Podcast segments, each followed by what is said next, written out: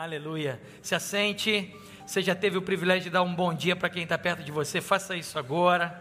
Fala bom dia. Que Deus te abençoe. Você que está em casa com a gente na internet, que privilégio é ter você aqui na Igreja do Recreio. Nós somos uma parte do corpo de Cristo que se reúne aqui e ao redor do mundo todo. É uma benção poder estar aqui. E eu tenho tido um privilégio, irmãos. Eu falo isso do fundo do meu coração.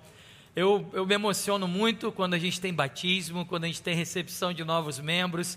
É emocionante, no culto das nove nós tivemos batismos de, crianças, né, que foi tão lindo ver famílias inteiras também se entregando aos pés do Senhor. Então é muito emocionante.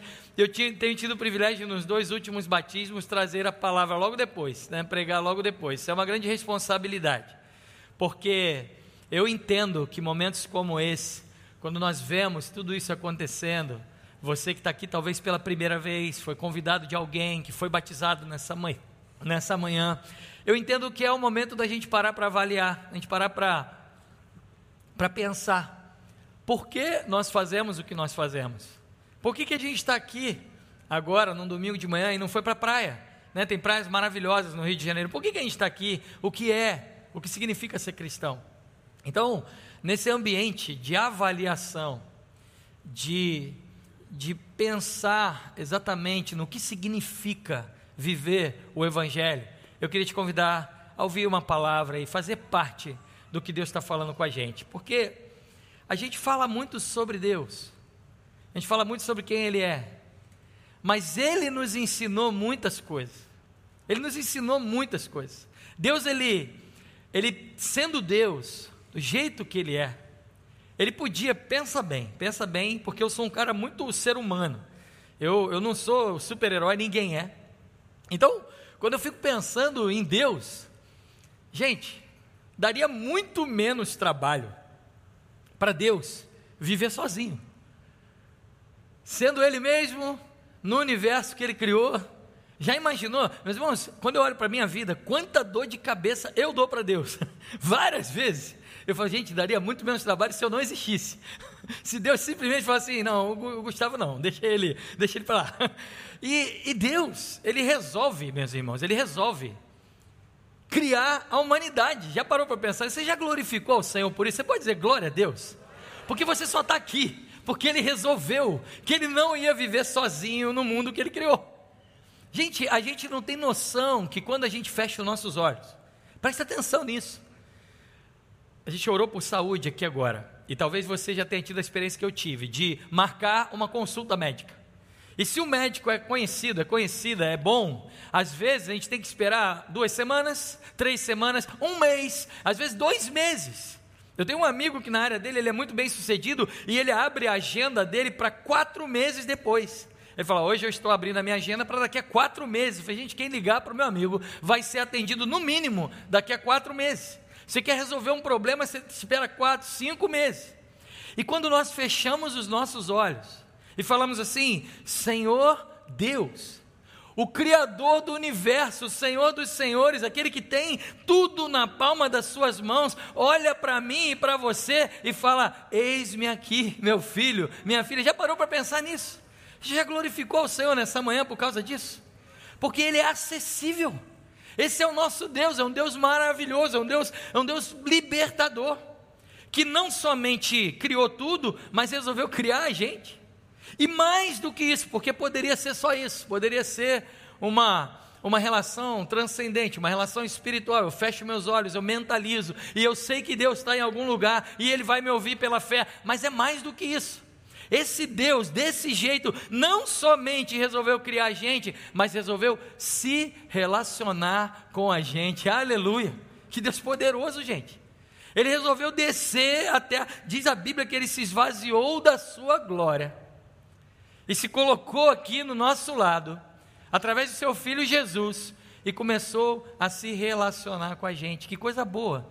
E, e quando a gente para para avaliar o que é ser cristão, o que significa, olha, eu me batizei, eu aceitei e eu entendi, e eu estou, pela graça de Deus, vivendo uma nova vida. O que significa isso? Significa uma caminhada com Cristo, uma caminhada de relacionamento com Deus que não precisava da gente, mas que resolveu confiar, amar, inclusive nos fazer participar da sua obra. E é sobre isso que a gente vai falar. Porque nessa caminhada a gente tem etapas, a gente tem caminhos, a gente tem estágios. E para que você não se esqueça, se você já é dessa igreja, se você está na internet, e se você é novo, é nova, que é a primeira vez que você está entrando aqui, para que você entenda quem somos nós, eu quero mostrar para você, através da palavra de Deus, porque não é a gente que fala, mas é a Bíblia que fala, como Deus se relaciona com a gente através de Jesus e que estágios são esses que a gente atravessa na nossa vida. Para isso, eu queria te convidar a abrir a sua Bíblia no Evangelho de João um dos evangelhos, escrito por João, conta a mesma história que os outros, são quatro evangelhos do Novo Testamento, falam da vida de Jesus. João escreve, e nesse, nesse especificamente nesse evangelho, nós temos uma mudança de chave ao longo dessa caminhada. E nós vamos ler três textos, não seguidos, mas eu vou te pedir para ficar com a tua Bíblia aberta, sempre em João. O primeiro dele está no capítulo 12, dos versículos 25 ao versículo 26. João capítulo 12, 25 a 26. Olha que interessante o que a Bíblia fala para mim e para você. Qual é o primeiro estágio de um relacionamento com Cristo? Quando nós entramos nesse relacionamento, qual é o primeiro estágio? Vamos lá. Aquele que ama a sua vida, a perderá. A passo que aquele que odeia a sua vida neste mundo, a conservará para a vida eterna. Quem me, você pode me ajudar? Quem me precisa seguir-me. Onde estou, o meu também estará. Aquele que me meu Pai honrará. Vamos ler de novo esse texto. Quem me serve precisa seguir-me. E onde estou, o meu servo também estará. Aquele que me serve, meu Pai o honrará. Primeiro estágio da caminhada de relacionamento com Cristo. É muito importante que você ouça isso para que a gente não confunda as coisas. Nós somos servos de Cristo. Você pode dizer amém para isso? Ó, eu vou repetir porque a gente fala amém às vezes só porque o pastor pede, mas amém é uma coisa muito séria. Amém significa assim, eu concordo, que assim seja. Então olha só, nós somos servos de Cristo. Amém? Amém, amém. eu também acho que é amém, mas vamos entender então o que, que é isso? Porque os apóstolos, homens muito usados por Deus, se apresentam dessa maneira. Na carta de Paulo aos Romanos, primeiro capítulo de Romanos, capítulo 1, versículo 1, Paulo se apresenta dessa maneira. Ele fala: Eu, Paulo, servo de Cristo, chamado para ser apóstolo.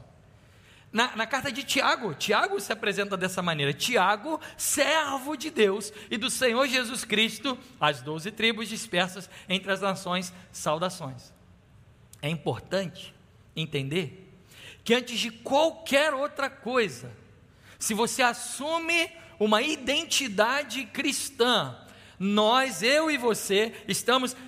Eu sou muito conhecido como Pastor Gustavo. Muitas pessoas me chamam Pastor Gustavo, mas não é isso, pelo menos em primeira instância, porque Gustavo tem que ser servo de Cristo, chamado para ser pastor.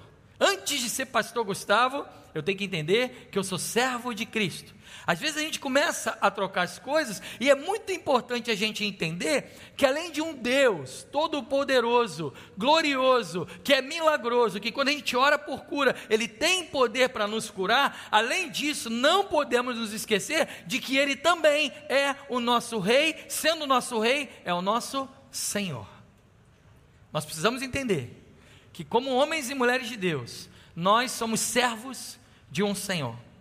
Porque muitas pessoas, hoje em dia, têm confundido, e, e quando a gente vê os dados do IBGE, que dizem que o cristianismo no Brasil está crescendo a cada ano, e quando a gente vê que não há muita mudança, a corrupção não diminui proporcionalmente, o roubo não diminui, a violência não diminui, e a gente vê que tem alguma coisa errada. Por que, que tem tanto cristão, evangélico, católico crescendo e as coisas não estão mudando? Como é que novas criaturas não estão tendo novas vidas? Porque são pessoas que não estão dispostas a entender que, em primeiro lugar e antes de tudo, nós somos servos de Cristo. E a palavra servo é muito forte, porque Hoje, com todo o conceito de direitos humanos, com, com todo o conceito de trabalho, com todo o conceito que nós temos de dignidade, nós entendemos, graças a Deus, com a abolição da, da escravidão, nós entendemos que um servo é alguém que é digno, é merecedor do seu salário. Mas, biblicamente falando, na, nessa época, os servos eram considerados como escravos. Eram pessoas que viviam exclusivamente para o seu Senhor e não tinham, se abriam mão de quem elas eram para que o seu Senhor fosse seu Senhor. Então o buraco é muito mais embaixo. Tem muita gente que tem procurado não Deus, não o Senhor, mas um gênio da lâmpada. Já viram aquele gênio da lâmpada que você esfrega, aí sai aquele gênio, oi, eu sou Deus, o Todo-Poderoso. Faça os seus três pedidos e peça direitinho, porque se pedir errado, vai vir uma esposa de olho torto. Ou, né? né é, é, tem gente que acha que é isso. Tem gente que acha que, que o nosso Deus é um resolvedor dos nossos problemas. É alguém que existe para cuidar da nossa infantilidade, para cuidar dos nossos mimos. E o Senhor Todo-Poderoso, Criador dos céus e da terra, antes de qualquer coisa, quando Jesus começa a se relacionar com seus discípulos, e no século 21, no ano de 2022, no Recreio dos Bandeirantes, os discípulos somos nós. Né? Enquanto ele falava para João, para Mateus, ele poderia hoje falar para Zé Carlos, para Maura, para Pastor Rogério, ele poderia falar conosco. E ele nos chama, em primeira instância, de servos. Nós somos servos do Senhor. Tem gente indo em campanha dos sete candelabros, das sete velas, dos sete isso, porque acha que fazendo as coisas, Deus vai resolver nosso problema. Isso não é o cristianismo bíblico. O cristianismo, onde nós descemos as águas, onde nós dizemos eu nasci de novo, nós nascemos para uma vida que não nos pertence mais. Gálatas capítulo 2, versículo 20, talvez seja um dos resumos da vida cristã. Se alguém perguntar o que é ser cristão, você pode responder com esse texto: Olha, eu morri, não vivo eu, mas Cristo vive em mim, e a vida que eu tenho agora, eu vivo pela fé no Filho de Deus. Eu morri e Cristo vive em mim. Essa é a vontade do Senhor. Muitas pessoas confundem o tal do livre-arbítrio com fazer o que eu quero na hora que eu quero e dar os meus pepinos para Deus resolver. Quando na verdade nós entendemos que nós somos servos de Cristo. As pedras clamam, irmãos. As pedras estão clamando. O Lulu Santos tem uma música que diz assim: Assim caminha a humanidade, com passos de formiga e sem vontade. Não vou dizer que foi ruim, também não foi tão bom assim. A humanidade caminha dessa maneira. Caminha devagar, caminha complicada. E quando a gente não entende que o cristianismo é uma metanoia, muda nossa cabeça, muda nossa forma de ver tudo, a gente começa a viver um cristianismo torto. Porque a gente começa a dizer que Deus é o nosso rei, mas que o Senhor continua sendo eu. Uma coisa é a gente se converter de direção. Quando a gente se converte de direção, é o seguinte: eu estou no meu carro, dirigindo o meu carro, eu mudo de direção. Aí eu troco a minha roupa, Aí eu cantava a música do Zeca Pagodinho, agora eu canto a música da Laura Solgueles. Aí eu né, falava palavrão, agora eu tento falar menos. Aí eu, agora meu, meu irmão do meu lado levanta a mão e dá aleluia. Eu acho que isso deve ser legal, eu levanto a mão e dou aleluia também. Eu fecho meu olho porque o irmãozinho. Uma coisa é converter de direção, mas na hora da tomada de decisão, não, deixa comigo, senhor. Eu resolvo, eu conheço a minha vida. Eu sei. Outra coisa é você se converter no governo da tua vida. É você pegar a chave do teu carro que é muito difícil fazer isso para quem dirige, é pegar a chave do carro, entregar nas mãos do Senhor e falar: Senhor, eu sou o carona, leva a minha vida, para onde irei se só tu tens as palavras de vida eterna?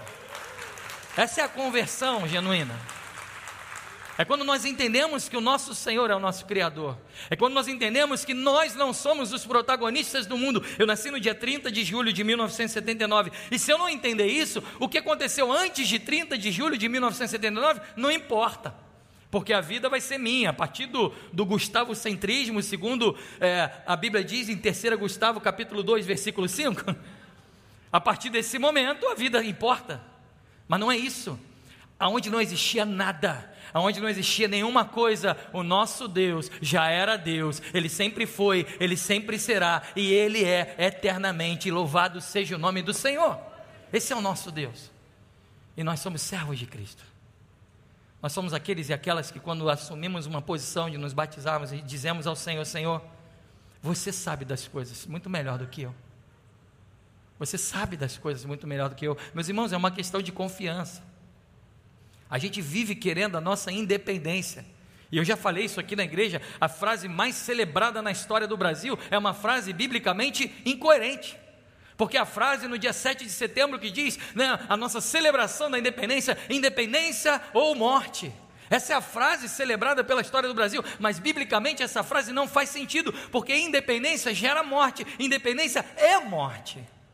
E quando nós nos colocamos numa situação de dependentes do Senhor, de falar, Senhor, eu sou teu servo, eu sou tua serva, Senhor, eu não tenho condições, Senhor, eu não tenho condições, só tu tens as palavras de vida eterna, Senhor, guia a minha vida, as coisas começam a mudar para nós. A gente tem a tendência de confiar muito mais no gerente do banco, meus irmãos, do que no nosso Senhor, no Rei dos Reis. A gente tem condições de conversar duas horas e de negociar um empréstimo a juros baixos e de negociar uma nova possibilidade com o nosso gerente, mas a gente às vezes não tem condições de ajoelhar, entrar no secreto e no nosso secreto, onde Deus nos ouvirá falar: Senhor, toma conta da minha vida, porque ela fugiu dos rumos. Meus irmãos, eu durante um tempo na minha vida eu voei muitas vezes, quase toda semana eu estava dentro de um avião. E quando eu comecei a parar para pensar no que é um avião, meus irmãos, eu fiquei aterrorizado. Mas irmão, já parou para pensar, gente, de, jeito de gente, o que é um avião? Avião é um pedaço de tubo circular com um monte de cadeira dentro, que sobe para um lugar em que o ar é rarefeito e que a pressurização é outra e que a oxigenação, a oxigenação muda completamente. Esse avião tem duas asas, dentro de cada uma dessas duas asas tem gasolina, embaixo da, da gasolina tem uma turbina que fica ali pegando fogo, ele tem toneladas e diz que voa, e voa mesmo, e a gente entra no avião, eu sentava, dormia de babá, irmão, de babá, dormia lá, eu, às vezes eu olhava e gente, eu estou confiando mais num avião, num tubo que tem gasolina, gasolina nos dois lados, com turbina dos dois lados, para me levar de A a B, do que falar, Senhor, toma conta da minha vida. É doido isso, irmãos. Mas às vezes a gente confia mais nessas coisas. Aí vem o 11 de setembro, quando duas torres que eram o centro da estabilidade mundial são desmoronadas de uma vez só, e a gente fala: opa, é tudo castelo de areia. E quando a gente olha para isso, a gente começa a entender que a nossa história fruto do pecado, foi construída em cima de pessoas querendo dar o seu jeitinho.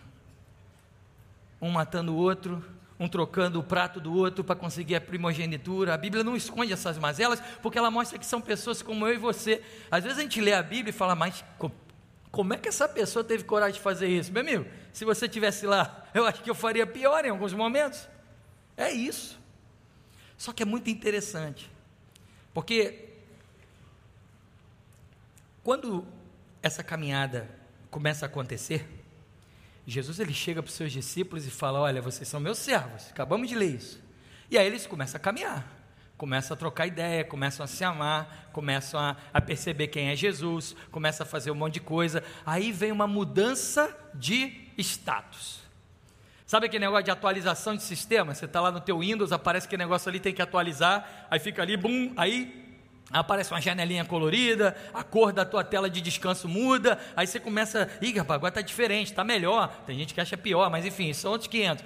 Vem, alguns capítulos depois, uma nova direção, um novo estágio de relacionamento de Jesus para com seus discípulos. Abre sua Bíblia no capítulo 15 de João. Capítulo 15, dos versículos 12 aos versículos 15. Olha que interessante. O mesmo Jesus falando para as mesmas pessoas só que um pouco à frente, um pouco à frente na caminhada. Batizou, está todo mundo ali, está todo mundo junto tal. Agora, de repente, um ano, dois anos depois, você está na igreja, você está ouvindo, você está lendo a Bíblia, você está entendendo melhor quem é Deus. Aí vem uma palavra nova, olha que interessante. João capítulo 15, do versículo 12 a 15. O meu mandamento é este: que vos ameis uns aos outros, assim como eu vos ameis, vos amei. Ninguém tem maior amor do que esse, de dar alguém a sua vida pelos seus amigos. Vós sereis meus de novo, de novo, acho que a tua Bíblia não estava aberta, né? Ou estava na página errada. Vós sereis meus amigos, se fizerdes o que eu vos mando. Já, olha que interessante. Já não vos chamarei o quê? servos, porque o servo não sabe o que faz o seu senhor, mas tenho-vos chamado amigos, porque tudo quanto ouvi de meu pai vos tenho dado a conhecer. Aleluia. Deu uma subida no nível aí. Porque uma coisa é ser servo, outra coisa é ser amigo. Já viu aquele negócio de político na televisão? É a coisa mais engraçada do mundo, né? O político está lá falando, aí tem umas 40 pessoas atrás dele, querendo botar a cara ali para dizer que é amigo, para dizer que sei lá o quê. Meus irmãos, essa é a humanidade. Todo mundo quer ter um amigo famoso, um amigo bom. E aí, só que Jesus coloca algumas condições. Jesus coloca algumas direções para que esse estágio mude. Porque preste atenção, preste atenção. Proximidade não tem nada a ver com intimidade. Preste atenção nisso. Proximidade não tem nada a ver com intimidade, com amizade. Vou te dar alguns exemplos. Primeiro exemplo: imagina um motorista, motorista do CEO da, sei lá, da Shell. É um motorista particular do CEO da Shell, que dirige o carro para aquele CEO ali todo santo dia. Está longe ou está perto dele? Está perto. Proximidade. É amigo? Provavelmente não. Proximidade não tem nada a ver com intimidade. Outro exemplo. Antigamente as paredes devia ter uns 24 centímetros. Quem é engenheiro aí deve saber disso muito melhor do que eu. As paredes né, tinham tijolo, aí tinha embolso, aí tinha massa, aí tinha pena, dava uns 23, 24 centímetros. Hoje em dia, com drywall, o negócio está encurtando, gente, né? Fica aquela parede fininha que você tem ali 15, 18, 16 centímetros de distância. Aí de repente você mora num prédio a 16 centímetros de distância do teu vizinho.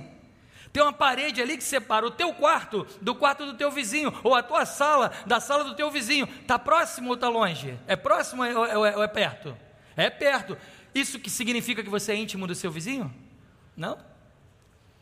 No ano passado eu recebi uma irmã que chorando veio falar para mim, pastor, eu estou extremamente arrependida, eu preciso orar, preciso pedir perdão ao Senhor, porque eu tenho um vizinho meu, esse vizinho mora a uma parede de distância, porta com porta, a gente sai do elevador junto, eu dou bom dia, eu dou boa noite, eu entro no elevador com ele, ele fala oi, eu falo tchau, e agora essa semana eu descobri que meu vizinho está no CTI, porque tentou se suicidar, e eu nunca, nunca falei do Evangelho de Jesus para o meu vizinho, sendo vizinha dele há 20 anos, eu nunca falei do que é mais precioso na minha vida, e eu não sei se meu vizinho vai sobreviver. Então isso está muito perto da gente. Às vezes a gente está do lado de pessoas, mas não tem nenhuma intimidade com elas. Proximidade não tem nada a ver com intimidade, mas o contrário é verdadeiro. Meus irmãos, quando nós temos amigos, amigos de verdade, esses amigos podem estar a quilômetros de distância. Que quando nós pegamos o telefone, nós falamos com ele, nós percebemos a verdadeira amizade. Quando eu morava na Europa, meus irmãos, eu morava a quilômetros do Brasil e nós mantivemos um grupo extremamente saudável de amigos no Brasil, homens e mulheres de oração, homens e mulheres que, em alguns momentos de extrema angústia, ligavam para a gente e diziam: Olha, Deus está com você, Deus vai caminhar contigo, davam uma palavra do Senhor para a minha vida, e às vezes a, a um oceano de distância, eu sentia um sentimento de uma amizade verdadeira. Eles não estavam próximos, mas estavam totalmente íntimos. Você está entendendo a diferença? Porque, porque às vezes a gente está aqui, ó, pertinho, todo domingo na igreja, sentadinho, arrumadinho, de conversão de direção, bota uma roupa, bota, começa a cantar as músicas gospel, troca a estação de rádio, não, não é mais meu pagodinho, agora é Cassiane, tal. Às vezes a gente está assim. Só que a gente está distante, não tem intimidade. E Jesus chega para essas pessoas e fala: Vós sereis meus amigos, se fizerem o que eu vos mando. Aleluia, louvado seja o nome do Senhor. A amizade não anula sermos servos de Cristo. A amizade não anula estarmos atentos ao que Ele tem nos mandado fazer. Você quer viver uma vida cristã saudável? Você quer viver uma vida cristã cheia do Espírito Santo? Vocês que foram recebidos, recebidas aqui na igreja, vocês que se batizaram, você que está aqui pela primeira vez, quer entender o que é cristianismo? É se tornar servo de Cristo com a real e automática possibilidade de, pela graça, Ele virar para mim e para você e falar: Já não vos chamo mais servos, mas tenho vos chamado amigos. A Bíblia diz que pode até uma mãe se esquecer do seu filho, mas Ele não se esquece de nós, porque Ele é nosso amigo. Aleluia. Essa é a palavra do Senhor para nós. É uma amizade. Talvez você tenha se sentido sozinho, sozinha nesse mundo e tenha se esquecido de que Deus não é o Todo-Poderoso. Ele é, Ele é. Mas Ele não está lá, não te vendo mais, Ele não esqueceu de você, Ele olha para você, está acessível a você, e uma vez que nós nos colocamos numa condição de servo, servos pela graça dEle, Ele se coloca disponível para que a nossa amizade seja compatível com a vida dEle, e nós estaremos ouvindo tudo o que Ele tem revelado para nós, aleluia. Desconfie de pessoas ou religiões ou igrejas que comecem a falar: olha, tem um mistério aqui que ninguém sabe que Deus me falou. Eu tenho muita dificuldade de ouvir isso, porque a Bíblia me diz, a Bíblia que eu leio me diz que o mistério que esteve oculto foi revelado para todos os seus filhos, é Cristo em nós, esperança da glória. Aleluia. Não tem mais mistério, irmãos, tem amizade pela graça do Senhor. E ela está aqui disponível para nós. Sabe qual é a diferença de um servo para um amigo? A diferença é que quando você ganha intimidade, você ganha liberdade. Não sei quanto a você, mas tipo, quando eu vou na casa de alguém que eu não conheço, né, pensa aí, pensa aí comigo, como é que foi? Chegou na casa de alguém, foi numa célula de alguém que você não conhece, chegou lá pela primeira vez. Você entra, abre a porta, oh, boa noite, boa noite, eu paro e fico esperando, fico ali boa noite. E fico esperando. Se não me mandar sentar, eu vou ficar em pé duas horas. Eu não vou sentar, eu não vou ser mal educado. Pelo menos minha mãe me ensinou assim, né? E fico ali esperando. Ah, quer sentar? Quero, quero sentar. Eu não vou ficar pedindo água, pedindo comida. Mas se eu estou morrendo de ser, quer uma? Quero, graças a Deus. Muito obrigado, louvado. Você sempre prepara aquela aguinha, irmãos. É bom, é agradável, né? Vale a pena. Mas se não pedir, eu não vou falar. Não é isso? Você não tem intimidade. Você olha um corredor na casa do sujeito, você vai sair entrando pelo corredor? Não vai. Você vai pedir até para ir no banheiro. Posso usar seu banheiro, por favor? Não é assim que a gente faz? Agora, quando vir amigo, fala aí para mim, se você tem uns amigos iguais aos meus. o meu melhor amigo, irmãos, é esse médico que eu falei para vocês, que tem uma agenda de quatro meses de distância. Meus irmãos, às vezes eu chego na minha casa, tá meu amigo médico lá, meu melhor amigo, pastor também, homem de Deus, pecador, que nem a gente, pastor é fogo, gente. Tava, chego lá na minha casa, tá o meu melhor amigo, Aí está ele, sem camisa, de frente para a televisão, com controle remoto na mão. Já arrumou a minha cama para ele dormir às vezes. E pior, irmãos, eu falei no culto das nove, eu, eu gosto muito de um iogurte chamado grego, sabe aquele grego? Gosto muito, gosto muito. Iogurtezinho grego tal. Uma vez, meus irmãos, eu fui trabalhar tal, eu lembrei que tinha um, um, um grego na, na geladeira, só um, só um. Eu falei, ah, gente, vou chegar em casa, pegar aquele meu iogurtezinho. Chego lá, quem está lá? Ah, meu amigo. Chego lá, quem, quem que meu amigo está fazendo? Está na televisão, sem camisa, escolhendo o canal que ele queria, com o meu grego na mão. ah, meus irmãos. É isso. Aí você faz o quê? Sabe o que você faz? Você se alegra porque teu amigo está na tua casa. Aleluia. É isso que você faz. Porque amizade é assim. Amizade gera liberdade. Amizade gera intimidade. Esse mesmo amigo foi boca de Deus na minha vida várias vezes. Há amigos mais chegados que irmãos. E o que Deus fala para mim e para você nessa manhã é que Deus, ele tem total poder e condição de se tornar teu amigo de ser aquela pessoa que você está precisando nesse momento, de ser aquela pessoa que ninguém mais te entende, mas o Senhor dos Exércitos ouve você e no teu quarto, no silêncio, sem holofote, sem luz, ele começa a falar com você e começa a operar na tua vida. Esse é o nosso Deus. Só que tem mais. Tem mais. Tem um último estágio. É um estágio maravilhoso. Queria chamar o Ministério de Música aqui no altar de adoração. Meus irmãos, olha que interessante. Porque nesse processo, mas como é que é isso, pastor? Como é que eu me torno amigo de Jesus, amiga de Jesus? Ué, a Bíblia diz: faz o que eu mando.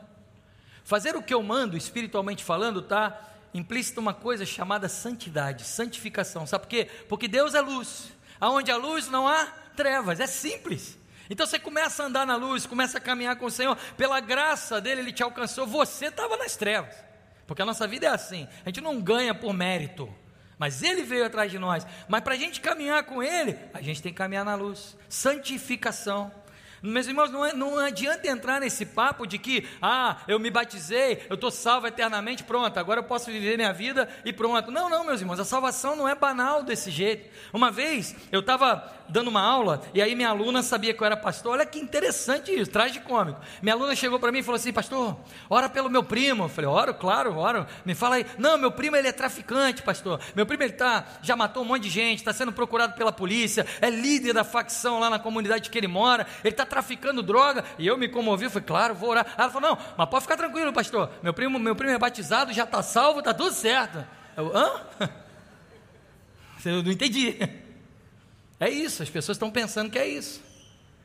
Não é isso, meus irmãos. Se fosse isso, eu falei hoje de manhã, no culto das nove, o, o Arthur foi batizado aqui, oito anos de idade. Se a salvação fosse o fim, Deus ia gerar um infarto fulminante no Arthur, ele ia direto para o céu. Para que vai viver até 80, 90 anos? Não tem, não, meus irmãos. Tem um processo de santificação, de caminhada, de caminhada com o Senhor, de amizade, de errar e de ter um amigo chamado Jesus Cristo. Meus irmãos, nós somos amigos de Jesus. Isso é para a gente chorar a manhã toda. E nessa caminhada a gente tem um amigo que diz, onde muita gente diz para a gente, acabou. Ele pega a gente pela mão e fala: levanta, vá e não peques mais. Às vezes pessoas param para me perguntar, hoje já aconteceu isso, pastor, posso tomar ceia porque eu fiz aquilo? Falei, meu irmão, minha irmã, eu não posso te, te impedir de nada. Ajoelha, pede perdão ao Senhor, seja com teu coração, um coração, tenha um coração contrito diante de Deus, seja sincero, sincera e viva o melhor de Jesus para você nessa terra. Porque o meu amigo se chama Jesus Cristo. Mas olha que interessante, no final, meus irmãos, isso é muito louco. Por isso que eu falo que toda vez que eu leio a Bíblia, ela dava no mínimo uma série do Netflix daquelas bombásticas. Olha o que, que diz a Bíblia. Alguns capítulos depois, um novo estágio é colocado para mim e para você. Saí do estágio de servo, fui para o estágio de amigo. Aí, no, no capítulo 20, abre aí comigo. João, capítulo 20, versículos 15 a 18.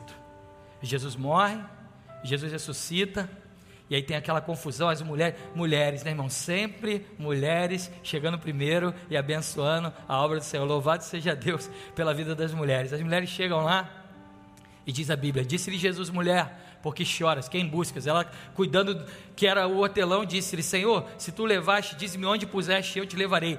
Disse-lhe Jesus, Maria. Ela voltando-se, disse-lhe, Rabone, que quer dizer mestre, presta atenção.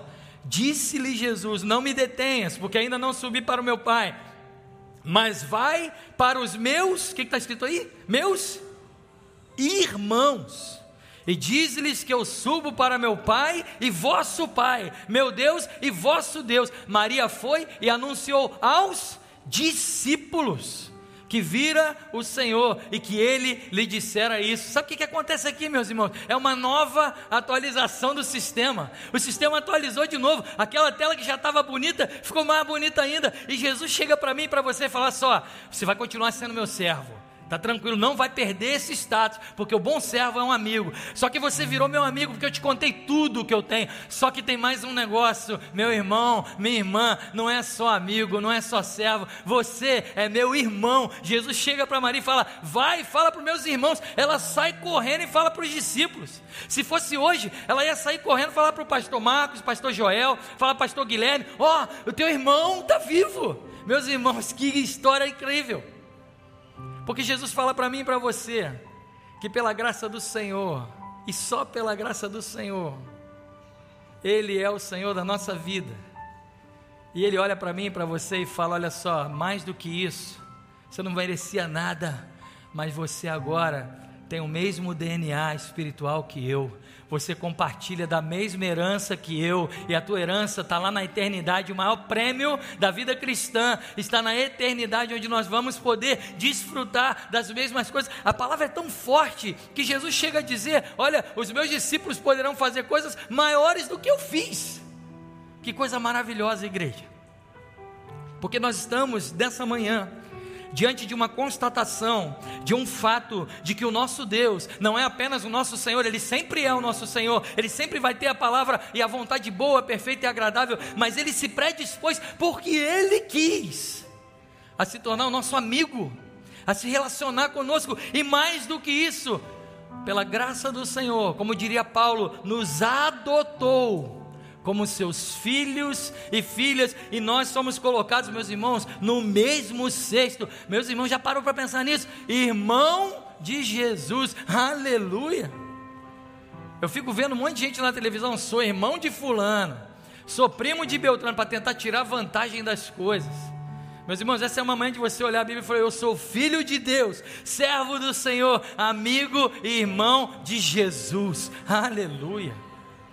Se nós fizermos o que Ele nos manda fazer, o nosso Deus nos dá a graça de sermos chamados seus irmãos. Eu fico imaginando essa cena, irmãos, de Maria correndo, indo lá para os discípulos que estavam desesperados. E falando assim: Olha, Jesus, ele está vivo e mais, ele foi muito esquisito, porque ele mandou falar para vocês, chamando vocês de irmãos. Olha para o teu lado aí, olha quanto irmão e irmã Deus tem te dado na face da terra, reflexo de Jesus, porque se Cristo vive em nós, está aí, ó. Olha para a tua célula, se você não frequenta uma, uma célula, você precisa começar a célula ontem porque ali você vai ter a oportunidade de ser servo, oportunidade de ter amigos, oportunidade de viver uma vida entre irmãos e irmãs cheia de Jesus. Isso é o cristianismo, irmãos. Isso é o cristianismo. Não é sair fazendo o que a gente quer, do jeito que a gente quer, e jogar a bola para Deus e falar: se vira, resolve aí, porque eu sou filho do rei. Não, não, não. Nós somos servos de Cristo, convidados a nos tornarmos amigos de Jesus. E no final dessa história linda, que não é o fim, graças a Deus por isso, Jesus chega para mim, para você e fala: irmãos e irmãs, filhos do mesmo Pai, receptores da mesma herança. Porque a amizade, meus irmãos, a amizade é aquilo. Se você tem um amigo muito rico, você sabe que é bacana a amizade, mas na hora de dividir herança, você não tem nada a ver com ela, não. E não tem problema, amizade é isso, não tem que ser interesseiro. Mas quando Deus fala para mim e para você, Ele fala a mesma herança, os mesmos presentes, a mesma graça, o mesmo poder está disponível para a Igreja do Recreio nessa manhã de domingo de 2022. Louvado seja o nome do Senhor. Nós vamos cantar. Eu queria convidar você a se colocar em pé. Eu quero ler com você, porque às vezes a gente canta coisa e a gente não percebe o que a gente está cantando. Mas nós vamos cantar o que nós já cantamos aqui nessa manhã. E nós vamos cantar o que diz o seguinte: olha, presta atenção. Quem sou eu para que o grande rei me receba assim? Me perdi e ele me encontrou, seu amor por mim. Quem Deus libertar, livre enfim será. Eu sou filho de Deus. Sim, eu sou.